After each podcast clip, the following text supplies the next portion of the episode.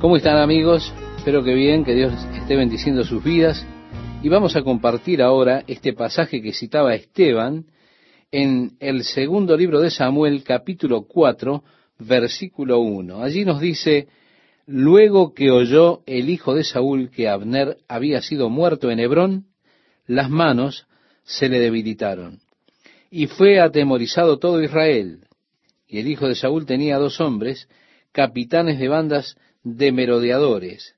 El nombre de uno era Baana y el del otro Recab, hijos de Rimón Beerotita, de los hijos de Benjamín, porque Beerot era también contado con Benjamín. Estos hombres vinieron al palacio, estimado oyente, como si fuesen a buscar trigo o alguna otra cosa, pero luego le cayeron encima mientras él estaba durmiendo la siesta, le golpearon debajo de la quinta costilla. Esta es una frase que era muy común, que significaba que le habían atravesado el corazón. Luego escaparon, cortaron su cabeza y escaparon. Y así vinieron corriendo a David con la cabeza de Isboset, como dice el relato bíblico, y trajeron la cabeza de Isboset a David en Hebrón. Y dijeron al rey, he aquí la cabeza de Isboset, hijo de Saúl, tu enemigo, que procuraba matarte. Y Jehová ha vengado hoy a mi señor el rey de Saúl y de su linaje. Y David respondió a Recab y a su hermano Baana, hijos de Rimón Berotita, y les dijo, Vive Jehová, que ha redimido mi alma de toda angustia, que cuando uno me dio nuevas diciendo, he aquí Saúl ha muerto, imaginándose que traía buenas nuevas, yo lo prendí y le maté en Ciclag en pago de la nueva. ¿Cuánto más a los malos hombres que mataron a un hombre justo en su casa y sobre su cama? Ahora pues, ¿no he de demandar yo su sangre de vuestras manos y quitaros de la tierra? Entonces David ordenó a sus servidores y ellos los mataron y les cortaron las manos y los pies, y los colgaron sobre el estanque en Hebrón. Luego tomaron la cabeza de Isboset y la enterraron en el sepulcro de Abner en Hebrón. Hemos leído este pasaje en el segundo libro de Samuel, capítulo 4, desde el versículo 8 al versículo 12. Y vemos así que David nuevamente mostró que él no estaba tratando de promover su reinado, promoviéndose a sí mismo. No, él castigó a estos hombres que hicieron este acto tan vil contra Isboset. En el capítulo 5, a partir del versículo 1, nos dice, vinieron todas las tribus de Israel a David en Hebrón y hablaron diciendo, henos aquí, hueso tuyo y carne tuya somos.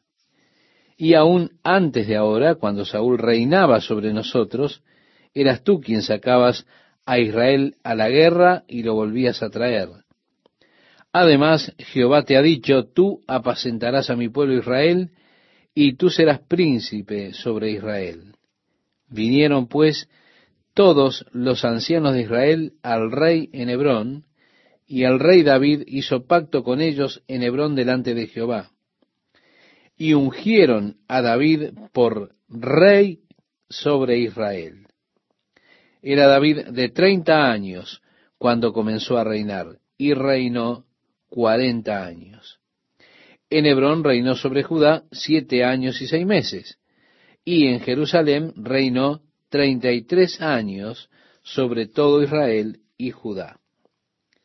Muy bien, yo quiero que usted note que David fue llamado para alimentar al pueblo de Dios, llamado para ser capitán sobre ellos es que el pueblo de Dios siempre necesita que alguien lo alimente.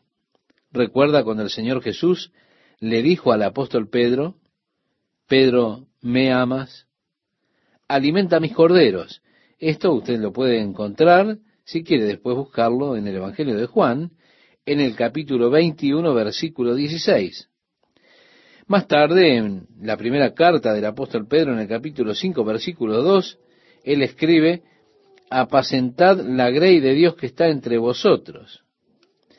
En el libro del profeta Jeremías, Dios dijo, y pondré sobre ellas pastores que las apacienten, por supuesto con el conocimiento de Dios. Sí, el pueblo de Dios, la más grande necesidad que tiene es la necesidad de alimentarse. David era un verdadero pastor que había sido llamado por Dios para alimentar al pueblo de Dios. En el versículo 6 leemos, entonces marchó el rey con sus hombres a Jerusalén contra los jebuseos que moraban en aquella tierra. Los jebuseos pensaban que su ciudad era una ciudad infranqueable. Los israelitas nunca habían podido tomar a esta ciudad de Jebús. Era el antiguo sitio de Jerusalén, pero Jebús era una ciudad realmente amurallada, tenía excelentes defensas y nadie jamás había podido tomar la ciudad de Jebús. Y así dice, entonces marchó el rey con sus hombres a Jerusalén contra los jebuseos que moraban en aquella tierra, los cuales hablaron a David diciendo, Tú no entrarás acá, pues aun los ciegos y los cojos te echarán, queriendo decir, David, no puedes entrar acá de ninguna manera. En otras palabras, le decían a David, oye, vamos a poner los ciegos y a los cojos para que peleen contigo, ni siquiera puedes con ellos. Ellos creían que sus defensas, sus muros y todo lo que tenían eran tan fuertes que incluso podrían manejar todo, aun con ciegos y cojos. Pero, dice el relato bíblico, David tomó la fortaleza de Sión, la cual es la ciudad de David. Y dijo David aquel día, todo el que hiera a los jebuseos, suba por el canal y hiera a los cojos y ciegos aborrecidos del alma de David. Por esto se dijo, ciego ni cojo no entrará en la casa. Y David moró en la fortaleza y le puso por nombre la ciudad de David. Y edificó alrededor desde Milo hacia adentro. Y David iba adelantando y engrandeciéndose. Y Jehová, Dios de los ejércitos, estaba con él. También Hiram, rey de Tiro, envió embajadores a David, y madera de cedro, y carpinteros, y canteros para los muros, los cuales edificaron la casa de David. Y entendió David que Jehová le había confirmado por rey sobre Israel, y que había engrandecido su reino por amor de su pueblo Israel. Y tomó David más concubinas y mujeres de Jerusalén. Después que vino de Hebrón, son once hijos e hijas más de los que le nacieron en Jerusalén. Y le nacieron más hijos e hijas. Estos son los nombres de los que le nacieron en Jerusalén. Samúa, Sobab, Natán, Salomón, Ibar, Elisua, Nefeg, Jafia, Elisama, Eliada y Elifelet. Oyendo los filisteos que David había sido ungido por rey sobre Israel, subieron todos los filisteos para buscar a David. Y cuando David lo oyó, descendió a la fortaleza, y vinieron los filisteos, y se extendieron por el valle de Refaín. Entonces consultó David a Jehová diciendo, ¿iré contra los filisteos? ¿Los entregarás en mi mano? Y Jehová respondió a David, Ve, porque ciertamente entregaré a los filisteos en tu mano. Y vino David a Baal Perasim, y allí los venció David. Y dijo, Quebrantó Jehová a mis enemigos delante de mí como corriente impetuosa. Por esto llamó el nombre de aquel lugar Baal Perasim. Y dejaron allí sus ídolos. Y David y sus hombres los quemaron. Y los filisteos volvieron a venir y se extendieron en el valle de Refaín. Y consultando David a Jehová, él le respondió, no subas, sino rodéalos, y vendrás a ellos enfrente a balsameras y cuando oigas ruido como de marcha de la copa de las balsameras, entonces te moverás, porque Jehová saldrá delante de ti a herir el campamento de los filisteos. Así que, estimado oyente, vemos que David está recibiendo directrices de parte de Dios. Él está preguntándole al Señor y Dios le está dirigiendo. Por lo tanto, David así es muy exitoso, como lo es todo hombre que busca la guía de Dios. En el capítulo 5, versículo 25 hasta el capítulo 6, versículo 2, nosotros leemos, y David lo hizo así como Jehová se lo había mandado, e hirió a los filisteos desde Jeba hasta llegar a Geser. David volvió a reunir a todos los escogidos de Israel, treinta mil. Y se levantó David y partió de Baala de Judá con todo el pueblo que tenía consigo para hacer pasar de allí el arca de Dios, sobre la cual era invocado el nombre de Jehová de los ejércitos, que mora entre los querubines. Baala de Judá es Kiriat Jearim, está cerca de 12 kilómetros de distancia de Jerusalén. Es donde trajeron el arca de Dios. Así que él estaba llegando allí para traer el arca de Dios para Jerusalén. Al venir a Kiriat Jearim, lo que hicieron fue un carro nuevo, pusieron el arca del pacto en ese carro nuevo y tenían estos bueyes que tiraban del carro. Al llegar con toda esta celebración, los bueyes tirando del carro que llevaba el arca, uno de ellos trastabilló y el carro comenzó a sacudirse y parecía que el arca se iba a caer al suelo. Fue entonces que uno de los hombres extendió su mano, este hombre era Usa, él alcanzó con su mano para querer afirmar con su mano el arca de Dios para que no cayese, y cuando su mano tocó el arca de Dios, Dios lo mató. Y así Dios puso temor en el corazón de David. Pues David dijo, oye, esto es poderoso realmente. ¿Quién de nosotros puede vivir alrededor de esto? Viendo el poder de Dios contra cualquiera que intentara violar la palabra de Dios, David realmente estaba aterrorizado, diciendo, ¿quién puede vivir alrededor de esto? Fue así que él se volvió tuvo que regresar a Jerusalén, no llevando el arca del pacto, pero él la puso allí en la casa de Obed Edom. Qué interesante. Sin embargo, es ver que David buscó traer el arca del pacto. En lugar de ir al libro de la ley y ver cómo había sido ordenado que el arca debía ser transportada, David estaba siguiendo el ejemplo filisteo.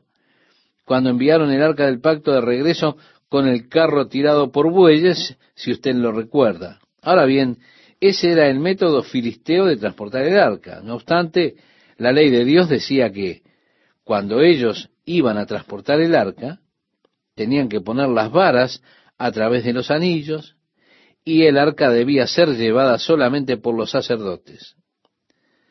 Vemos así que David realmente no estaba siguiendo allí la ley de Dios, cuando él contribuyó ese carro nuevo que fuera jalado por bueyes. No, él no estaba siguiendo el plan de Dios, el patrón de Dios, la ley de Dios, sino que lo que estaba haciendo era siguiendo la costumbre de los filisteos. Y eso tuvo, por supuesto, resultados desastrosos. Así que ellos simplemente pusieron el arca en la casa de Obed Edón y Dios comenzó a bendecir a Obed Edón porque el arca estaba allí por lapso de tres meses, este hombre fue ricamente bendecido por Dios. Entonces vinieron y le dijeron a David, Obed Edom está siendo bendecido por causa del arca del pacto. David declaró muy bien, iré y la tomaré y traeré de nuevo hacia Jerusalén. Así que esta vez él fue a las escrituras para consultarlas, para seguir la ley de Dios ¿Y qué hizo? Puso a los sacerdotes para que llevaran el arca del pacto. Y cuando ellos hubieran caminado seis pasos, él hacía un sacrificio para el Señor. Harían un sacrificio para el Señor, luego seis pasos más y otro sacrificio, y así estaban. Él estaba allí tenía una túnica de lino, un atuendo común, él se había despojado de sus ropas reales y demás, y se vistió con atuendos comunes, como la multitud, e iba danzando con todas sus fuerzas delante del Señor. Él tenía ese tiempo de alegría delante de Dios. Estaba tan emocionado porque estaba trayendo el arca del pacto a Jerusalén con tremendo gozo, con gran emoción. Las personas alababan al Señor y ofrecían sacrificios y bailaban delante del Señor. David venía en medio de ellos bailando con todas sus fuerzas y cantando alabanzas a Dios mientras el arca venía hacia Jerusalén.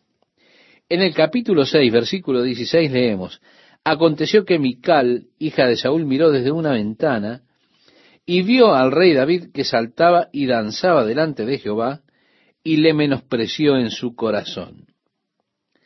Así que David tuvo esta parte, le dio a todos una gran porción de carne, les dio fruto de la vid y los envió para que anduvieran su camino, bendijo a todo el pueblo, todos estaban estremecidos, podríamos decir, estaban en la gloria.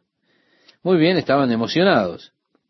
Él entró a bendecir su casa simplemente sobreabundando en cosas y ¿quién podía encontrarlo en la puerta sino Mical? Y ella dijo, cuán honrado ha quedado hoy el rey de Israel, descubriéndose hoy delante de las criadas de sus siervos, como se descubre sin decoro un cualquiera. Estas palabras te van a despreciar. Esto fue para David como un balde de agua fría. Es que es tan duro cuando usted, estimado oyente, ha tenido una gran experiencia, una experiencia gloriosa con Dios, y parece que anda como flotando en el aire. Y por allí se encuentra alguien que le dice, bueno, mira que no sos el único que vivió eso. y así esto fue como un balde de agua fría para David. El versículo 21 dice entonces David respondió a Mical, fue delante de Jehová, quien me eligió en preferencia a tu padre y a toda tu casa, para constituirme por príncipe sobre el pueblo de Jehová, sobre Israel. Por tanto, danzaré delante de Jehová. Esto fue delante del Señor, no fue delante del pueblo.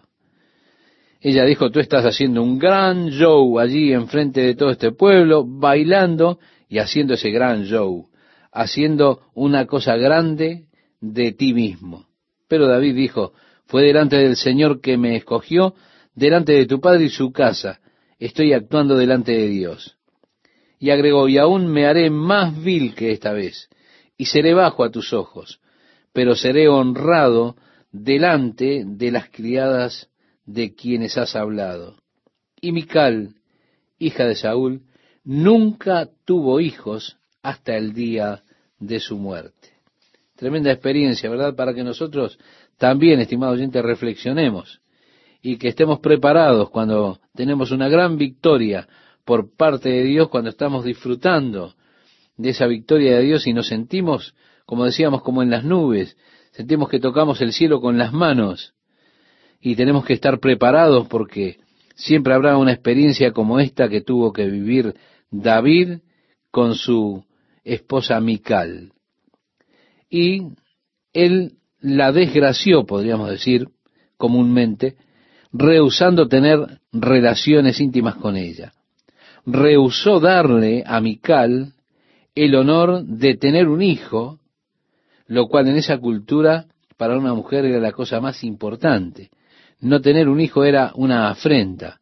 Por eso él, eh, podíamos decir que le sacó esta gracia, rehusó tener relaciones con ella para que ella no tuviera ningún hijo de él y especialmente que no tuviera un hijo de David, era algo tremendo para Mical. David de esa manera se vengó.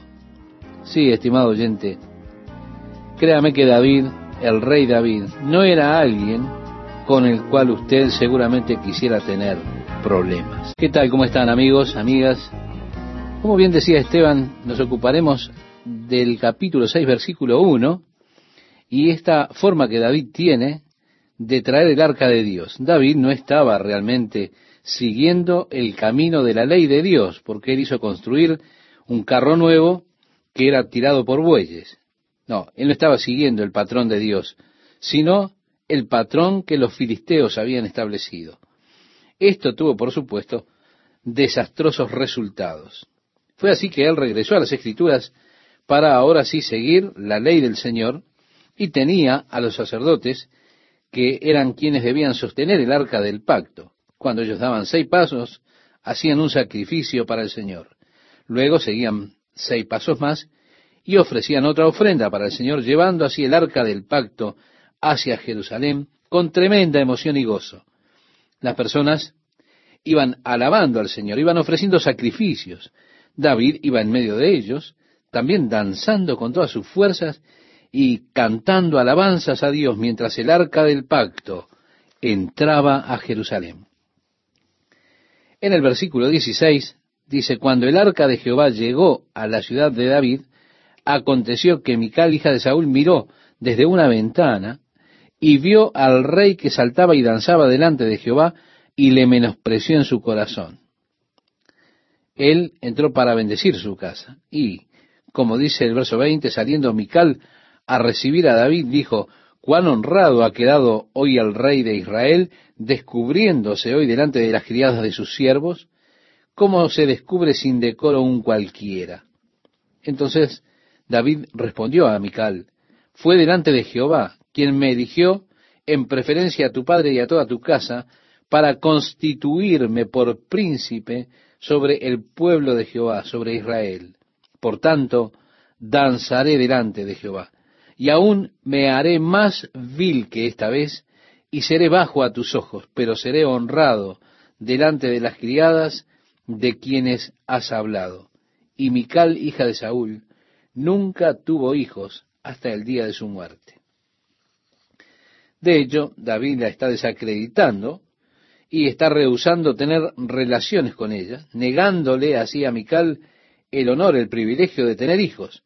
En esa cultura era lo más importante para una mujer tener un hijo, especialmente si el hijo fuera de su esposo David. Y David, su esposo, los tuvo, pero no con ella. Él no era uno con el cual usted quisiera, estimado oyente, tener algún problema. No, no, claro que no. Aconteció, dice el relato bíblico, que cuando ya el rey habitaba en su casa, después que Jehová le había dado reposo de todos sus enemigos en derredor, dijo el rey al profeta Natán, mira ahora, yo habito en esta casa de cedro y el arca de Dios está entre cortinas. Y Natán dijo al rey, anda y haz lo que está en tu corazón, porque Jehová está contigo. Aconteció aquella noche que vino palabra de Jehová a Natán diciendo, ve y di a mi siervo David, así ha dicho Jehová, tú me has de edificar casa en que yo more. Ciertamente no he habitado en casas desde el día en que saqué a los hijos de Israel de Egipto hasta hoy, sino que he andado en tienda y en tabernáculo, y en todo cuanto he andado con todos los hijos de Israel. He hablado yo palabra a alguna de las tribus de Israel, a quien haya mandado apacentar a mi pueblo de Israel, diciendo, ¿por qué no me habéis edificado casa de cedro? Ahora pues dirás así a mi siervo David, así ha dicho Jehová de los ejércitos. Yo te tomé del redil, de detrás de las ovejas, para que fueses príncipe sobre mi pueblo, sobre Israel. Y he estado contigo en todo cuanto has andado, y delante de ti he destruido a todos tus enemigos, y te he dado nombre grande como el nombre de los grandes que hay en la tierra. Además, yo fijaré lugar a mi pueblo Israel y lo plantaré para que habite en su lugar y nunca más sea removido, ni los inicuos le aflijan más como al principio, desde el día en que puse jueces sobre mi pueblo Israel. Y a ti te daré descanso de todos tus enemigos. Asimismo Jehová te hace saber que Él te hará casa. Y cuando tus días sean cumplidos y duermas con tus padres, yo levantaré después de ti a uno de tu linaje, el cual procederá de tus entrañas, y afirmaré su reino. Él edificará casa a mi nombre, y yo afirmaré para siempre el trono de su reino. Estimado oyente, David comprendió que Dios le estaba prometiendo que el Mesías habría de venir de sus propias entrañas. Qué gloriosa promesa de Dios. También hubo una gran decepción para David, pues Dios le dijo, tú no puedes construir una casa para mí, pero te doy buenas nuevas, David. Yo te construiré una casa, y de ti vendrá el Mesías, le dijo en otras palabras. Él dijo, yo le seré a él por padre, y él me será a mi hijo. Y si él hiciere mal, yo le castigaré con vara de hombres y con azotes de hijos de hombres. Pero mi misericordia no se apartará de él como la aparté de Saúl, al cual quité de delante de ti. Y será afirmada tu casa y tu reino para siempre delante de tu rostro, y tu trono será estable eternamente. Conforme a todas estas palabras y conforme a toda esta visión, así habló Natán a David.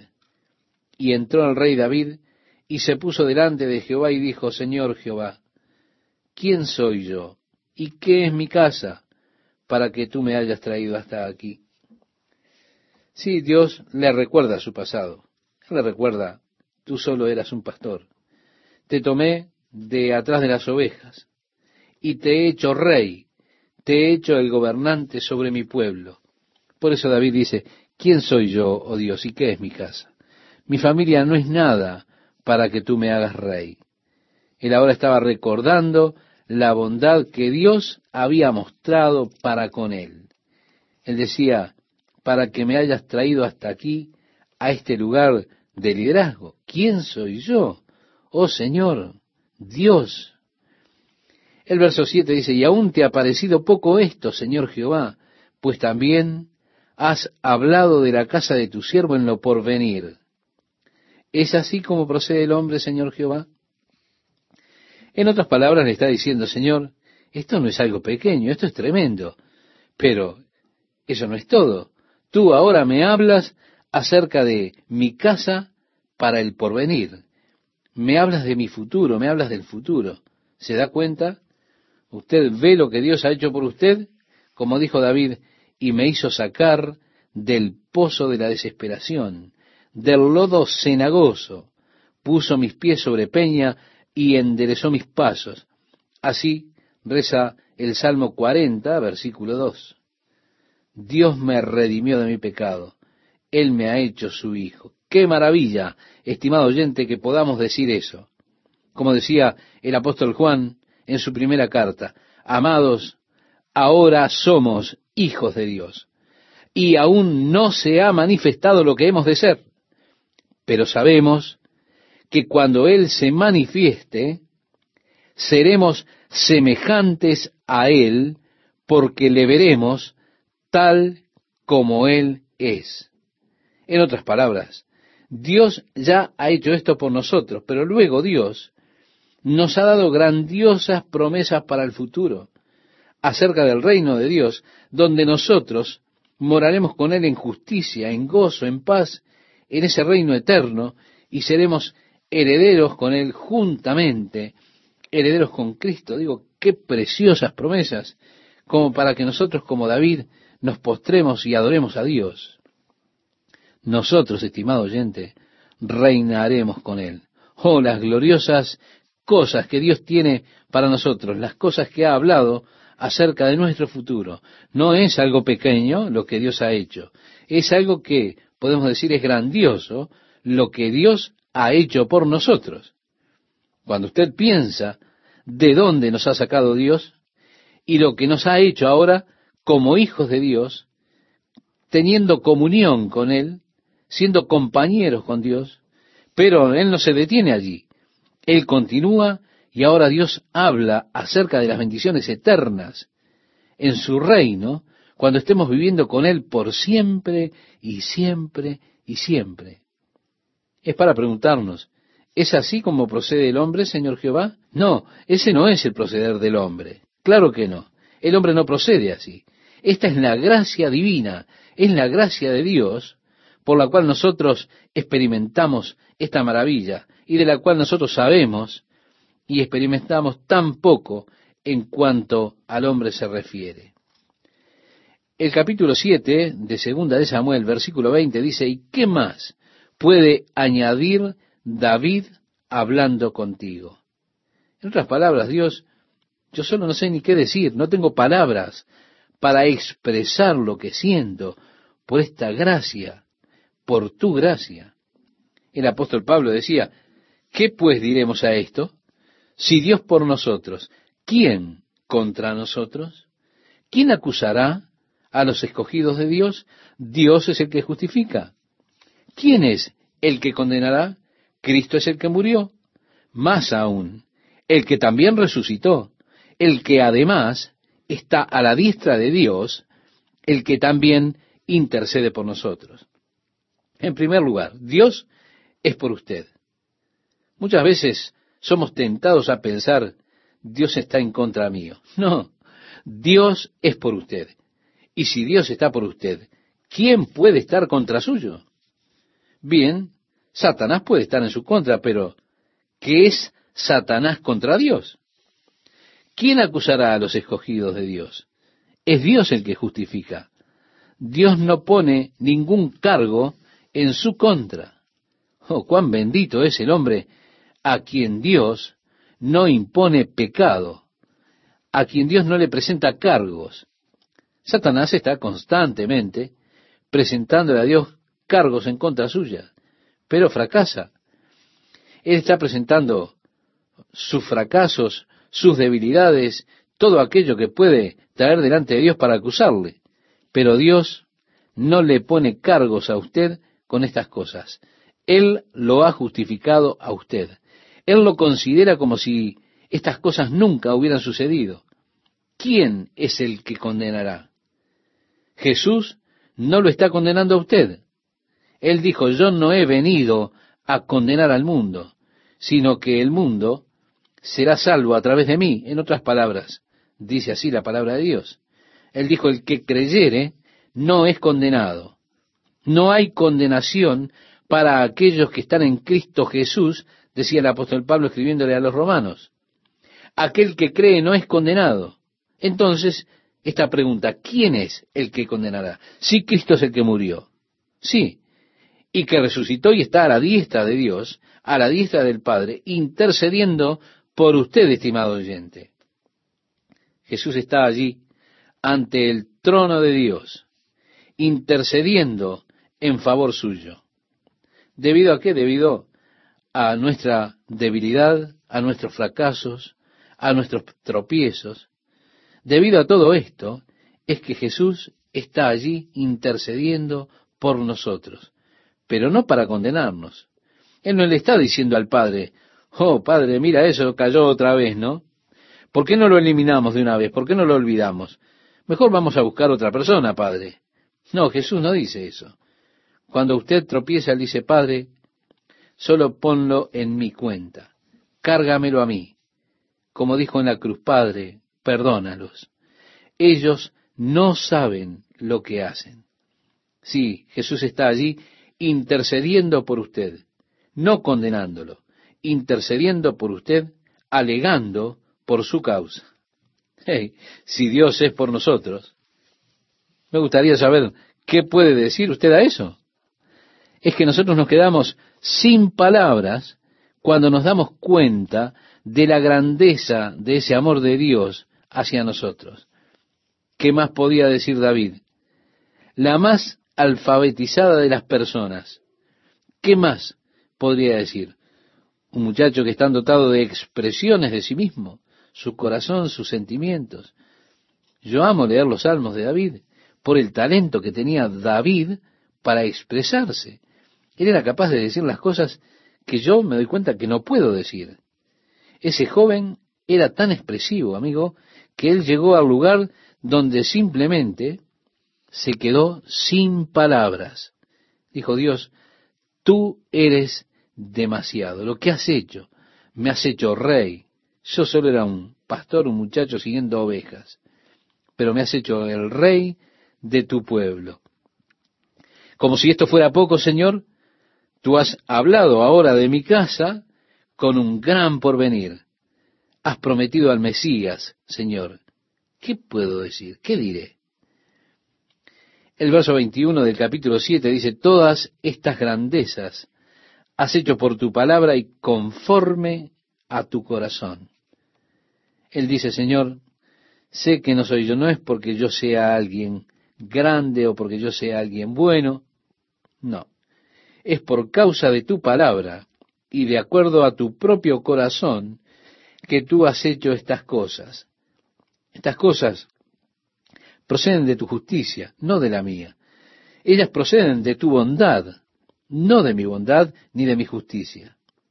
Oh sí, estimado oyente, la gracia de Dios nunca es una recompensa por nuestra bondad o por nuestra justicia, no. La gracia de Dios siempre procede del corazón de Dios y es por causa de su palabra. Por eso Él hace las cosas por usted.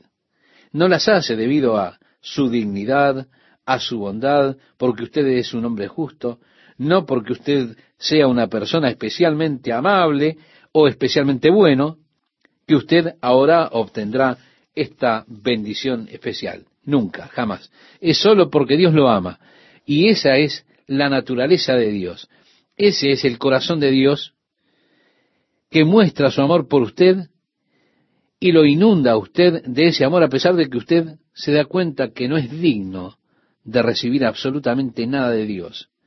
Créame, es lo más difícil que podemos hacer, el solo aceptar la gracia por gracia. Mi hijo apareció el miércoles de mañana, y quiero contárselo, y me dijo, papá, necesito hablar contigo. Bueno, yo le dije muy bien, ¿qué es lo que quieres? Él comenzó a decirme acerca de todas las bendiciones que él había recibido últimamente, que eran tantas, que él dijo, yo estoy preocupado, ¿sabes? Dios me ha dado tanto que me estoy preocupando. Yo dije, es realmente difícil aceptar la gracia por gracia, ¿no es así? Ese era su problema. Solo aceptar la bondad de Dios. De seguro que esto es mucho para mí. Yo realmente no merezco esto. Cuando Dios comienza a verter, se hace realmente difícil asumirlo. Usted piensa, oh no, esto es demasiado, para mí yo no lo merezco. Esto es algo que nosotros debemos aprender, estimado oyente, a aceptar las bendiciones de Dios, la gracia de Dios, por pura gracia de Dios. Dios le ama y Él hace las cosas por usted solo porque Él lo ama a usted, no porque usted lo merezca, no porque usted sea digno. No, no. Todas estas grandezas, decía David, has hecho por tu palabra y conforme a tu corazón. No era porque David era tan bueno, claro que no.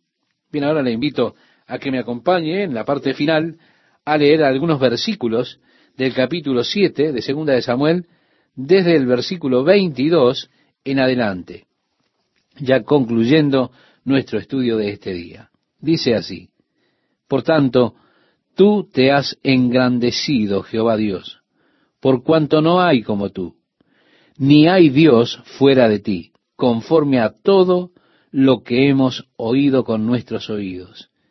¿Y quién como tu pueblo, como Israel, nación singular en la tierra? Porque fue Dios para rescatarlo por pueblo suyo, y para ponerle nombre, y para hacer grandezas a su favor y obras terribles a tu tierra, por amor de tu pueblo que rescataste para ti de Egipto, de las naciones y de sus dioses. Porque tú estableciste a tu pueblo Israel por pueblo tuyo para siempre, y tú, oh Jehová, fuiste a ellos por Dios. Ahora pues, Jehová Dios, confirma para siempre la palabra que has hablado sobre tu siervo y sobre su casa, y haz conforme a lo que has dicho. Que sea engrandecido tu nombre para siempre y se diga, Jehová de los ejércitos es Dios sobre Israel. Y que la casa de tu siervo David sea firme delante de ti, porque tú, Jehová de los ejércitos, Dios de Israel, revelaste al oído de tu siervo diciendo, yo te edificaré casa. Por esto tu siervo ha hallado en su corazón valor para hacer delante de ti esta súplica. Ahora pues, Jehová Dios, tú eres Dios. Y tus palabras son verdad. Y tú has prometido este bien a tu siervo. Ten ahora a bien bendecir la casa de tu siervo para que permanezca perpetuamente delante de ti, porque tú, Jehová Dios, lo has dicho, y con tu bendición será bendita la casa de tu siervo para siempre. Es decir, muy bien Dios, tú lo has dicho, tú lo harás. Hazlo Señor, cumple tu promesa. Yo sé que tú lo has dicho y quiero que lo hagas. Establece la casa de tu siervo para siempre. Estimado oyente, esta fue la respuesta de David a esa gloriosa, grandísima promesa de Dios de establecer su casa para siempre a través del Mesías prometido. ¿Qué tal amigas, amigos, cómo están? Es un placer estar con ustedes nuevamente compartiendo la palabra de Dios para hoy. En el capítulo 8 de Segunda de Samuel están registradas las victorias de David sobre sus enemigos, y esto acerca de cómo fue que Dios establecía el trono de David. Y estaba subordinado a sus enemigos que estaban allí delante de él. Así que esto le dice acerca de los movimientos de David que él hizo en muchas direcciones mientras se expandía su reino. En la lectura de este día tenemos, después de esto, aconteció que David derrotó a los filisteos y los sometió. Y tomó David a meter ama de mano de los filisteos. Derrotó también a los de Moab y se volvieron tributarios de David. Y luego él se mudó un poco al norte y vino contra de Adadeser. Dice el relato, y los midió con cordel, haciéndolos tender por tierra. Y midió dos cordeles para hacerlos morir, y un cordel entero para preservarles la vida. Y fueron los moabitas siervos de David y pagaron tributo. Asimismo derrotó David a Adad-Eser, hijo de Rehob, rey de Soba, al ir éste a recuperar su territorio al río Éufrates. Y tomó David de ellos mil setecientos hombres de a caballo y veinte mil hombres de a pie. Y desjarretó David los caballos de todos los carros, pero dejó suficientes para cien carros. Y vinieron los sirios de Damasco para dar ayuda a Adadeser, rey de Soba. Y David hirió a los sirios a veintidós mil hombres.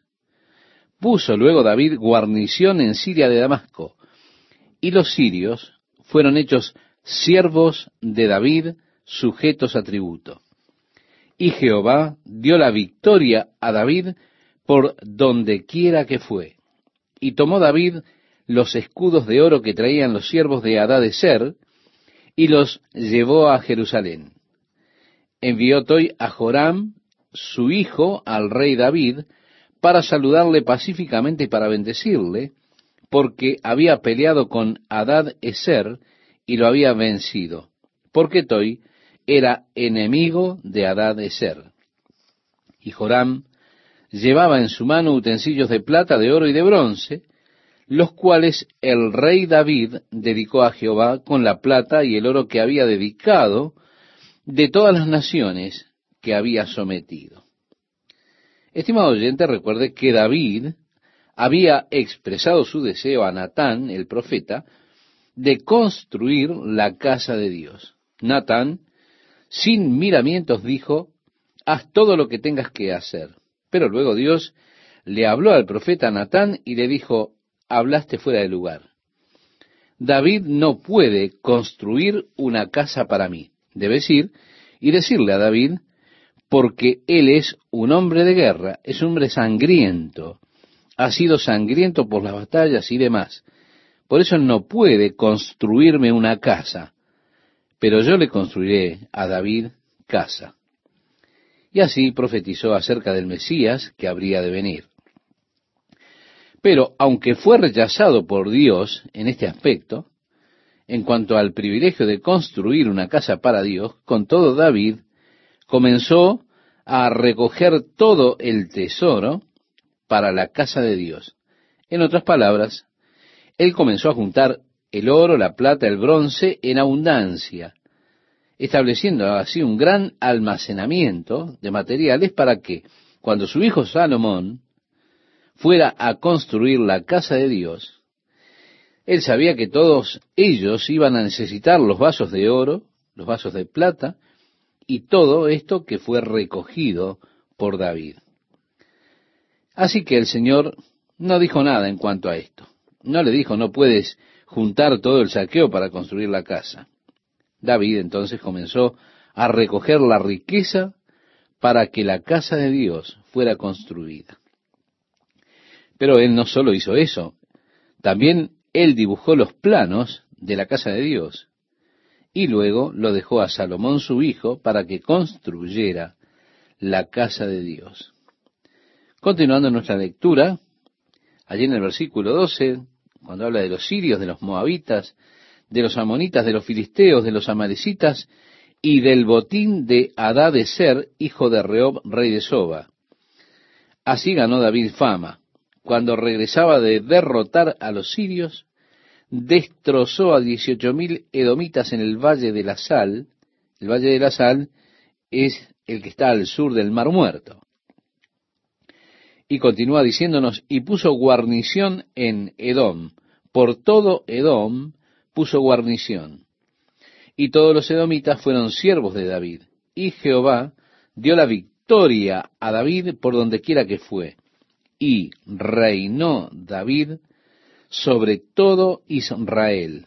Y David administraba justicia y equidad a todo su pueblo. Joab, hijo de Sarbia, era general de su ejército. Y Josafat, hijo de Ahilud, era cronista. Sadoc, hijo de Aitob, y Ahimelech, hijo de Abiatar, eran sacerdotes. Seraías era escriba. Así que vemos que estos eran realmente los hombres que le sirvieron a David y sirvieron con él en su reino. Por tanto, el reino fue establecido bajo el reinado de David. Estimado oyente, en el capítulo 9, David buscó descubrir si había algún remanente de la casa de Saúl, Jonatán y David, si usted recuerda, habían hecho un pacto de amistad entre ellos, que harían bien, mostrarían amabilidad el uno al otro de sus descendientes para siempre. Ahora aquí está David establecido, y él busca averiguar si hay algún remanente de la casa de Saúl que él pueda honrar y mantener por ese pacto que él hizo con Jonatán. Entonces se le dijo del hijo de Jonatán, llamado Mefiboset.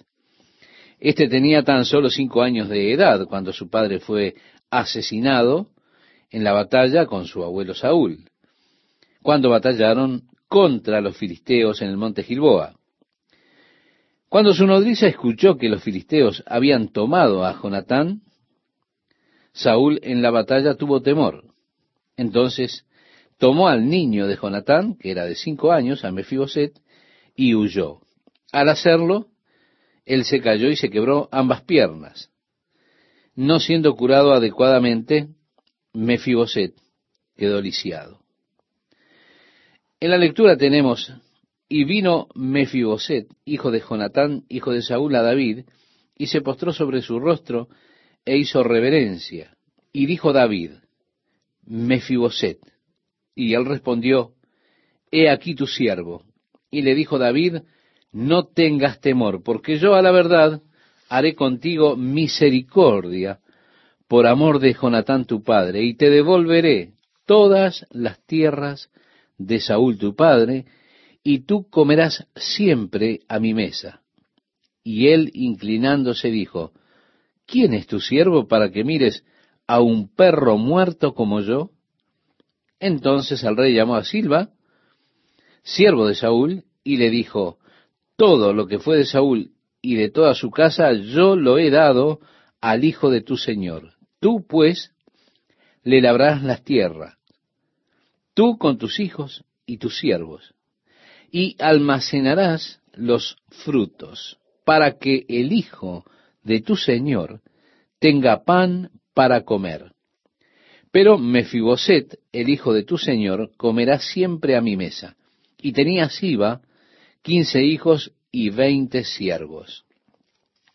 Hemos leído desde el versículo 3 del capítulo 9 al versículo 10, estimado oyente, él debía volverse una parte del séquito que comía con el rey en cuanto a Mefiboset. Así que David le mostró a Mefiboset un gran amor por causa de Jonatán, por el voto que había hecho con Jonatán. Y continúa el versículo 10 diciéndonos lo que en parte ya hemos leído, y tenía Siba quince hijos y veinte siervos, le fueron dados para que cuidaran de sus cultivos y para traer la cosecha, y simplemente cuidar lo que le pertenecía a él. Reitero, David mostró un gran honor, o le dio un gran honor a Mefiboset.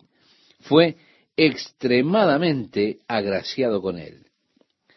En el capítulo 10 leemos, después de esto, aconteció que murió el rey de los hijos de Amón, y reinó en lugar suyo Anún, su hijo.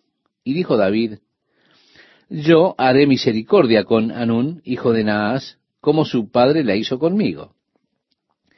Y envió David sus siervos, de hecho eran emisarios, para consolarlo por su padre, como para saludar el nombre de David y expresar, estimado oyente, el nombre de David, el dolor que sentía por la muerte de su padre.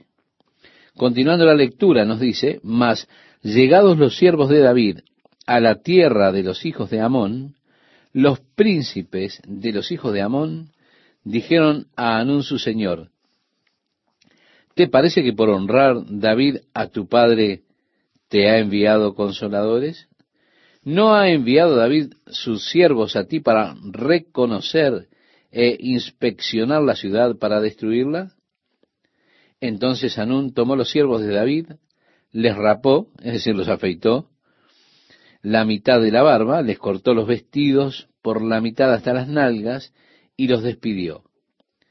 Cuando se le hizo saber esto a David, envió a encontrarles, porque ellos estaban en extremo avergonzados. Y el rey mandó que les dijeran, quedaos en Jericó hasta que os vuelva a nacer la barba, y entonces volved. Y viendo los hijos de Amón que se habían hecho odiosos a David, enviaron los hijos de Amón y tomaron a sueldo a los sirios de Bet Rehob y a los sirios de Soba, veinte mil hombres de a pie, del rey de Maaca mil hombres, y de Istob doce mil hombres. Cuando David oyó esto, envió a Joab con todo el ejército de los valientes, y saliendo los hijos de Amón, se pusieron en orden de batalla a la entrada de la puerta, pero los sirios de Soba, de Rehob, de Istob y de Maaca estaban aparte en el campo. Viendo pues Joab que se le presentaba la batalla de frente y a la retaguardia, entresacó de todos los escogidos de Israel y se puso en orden de batalla contra los sirios. Entregó luego el resto del ejército en mano de Abisaí su hermano y lo alineó para encontrar a los amonitas. Y dijo, si los sirios pudieran más que yo, tú me ayudarás. Y si los hijos de Amón pudieran más que tú, yo te daré ayuda. Esfuérzate y esforcémonos por nuestro pueblo y por las ciudades de nuestro Dios, y haga Jehová lo que bien le pareciere. Y se acercó Joab y el pueblo que con él estaba para pelear contra los sirios. Mas ellos huyeron delante de él. Entonces los hijos de Amón, viendo que los sirios habían huido, huyeron también ellos delante de Abisaí y se refugiaron en la ciudad. Se volvió pues Joab de luchar contra los hijos de Amón y vino a Jerusalén. Los hombres de Israel tuvieron allí una tremenda victoria sobre las fuerzas de Adadeser, sobre los amonitas y sobre los sirios que habían venido a la batalla. Ya en el capítulo 11 nos dice, aconteció al año siguiente, en el tiempo que salen los reyes a la guerra, que David envió a Joab y con él a sus siervos y a todo Israel, y destruyeron a los amonitas y sitiaron a Rabá. Pero David se quedó en Jerusalén. Y sucedió un día, al caer la tarde, que se levantó David de su lecho y se paseaba sobre el terrado de la casa real. Y vio desde el terrado, es decir, sobre el techo, una vista de toda la ciudad, vio desde el terrado a una mujer que se estaba bañando, la cual era muy hermosa. Sin duda David comenzó a sentir lujuria por ella. Y dice el relato, envió David a preguntar por aquella mujer, y le dijeron, aquella es Betsabé, hija de Eliam, mujer de Urías Eteo. Y envió David mensajeros y la tomó. Allí David, estimado oyente, cometió adulterio con ella, después del tiempo de verla y hacerla venir. Y vino a él ella y él durmió con ella. Luego ella se purificó de su inmundicia y se volvió a su casa. Y concibió la mujer y envió a hacerlo saber a David diciendo, estoy encinta. Bien, estimado oyente, David buscó cubrir su pecado. Su hijo Salomón más tarde escribió, el que encubre sus pecados no prosperará, mas el que los confiesa y se aparta alcanzará misericordia. Así lo escribía Salomón en el libro de los Proverbios. David entonces buscó cubrir sus pecados al enviar por Urias, que estaba en el ejército peleando con Joab. Y así tenemos el relato que nos dice entonces David envió a decir a Joab, envíame a Urias Eteo. Y Joab envió a Urias a David. Cuando Urias vino a él, David le preguntó por la salud de Joab y por la salud del pueblo y por el estado de la guerra. Él hizo una cantidad de preguntas en cuanto a la batalla. Después dijo David a Urías, desciende a tu casa y lava tus pies. Y saliendo Urías de la casa del rey, le fue enviado presente de la mesa real. Sí, David pensó que él iba a ir a su casa, dormiría con su mujer, más tarde cuando su esposa le dijera, cariño, estoy embarazada. David pensaba que nadie sabría la diferencia, excepto por David y Betsabé. Él pensó que todo esto estaría encubierto. Pero Urías parecía ser un hombre realmente honorable en lugar de ir a su casa, dice el relato, durmió a la puerta de la casa del rey con todos los siervos de su señor y no descendió a su casa. E hicieron saber esto a David, diciendo, Urías no ha descendido a su casa.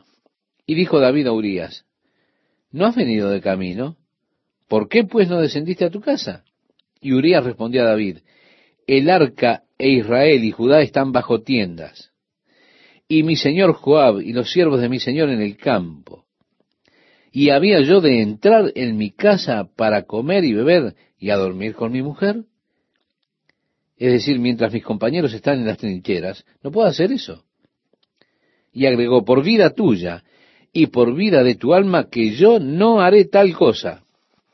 Y David dijo a Urias, quédate aquí aún hoy y mañana te despacharé y se quedó Urías en Jerusalén aquel día y el siguiente.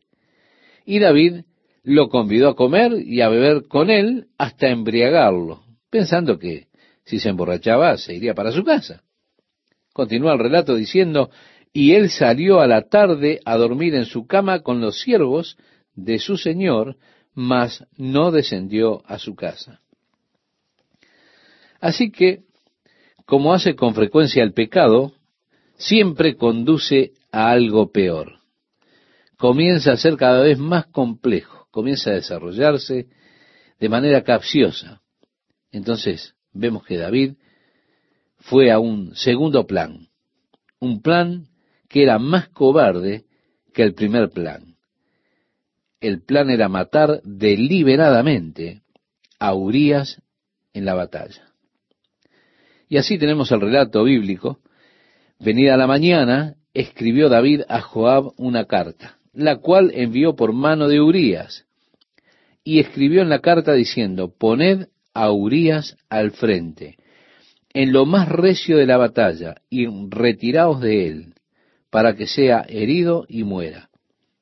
Así que Joab comenzó a saltar en grupo hacia el muro, persiguiendo a los amonitas, y al llegar cerca del muro, los arqueros comenzaban a dispararles. Y tenemos este relato, y murió también Urías Eteo.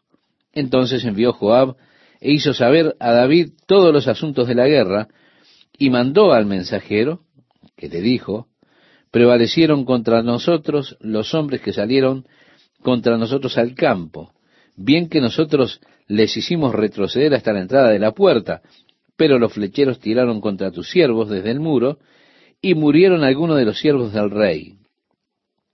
Y David como que se enojó, porque dijo, ¿no fue estúpido ir tan cerca del muro? Joab lo sabe bien.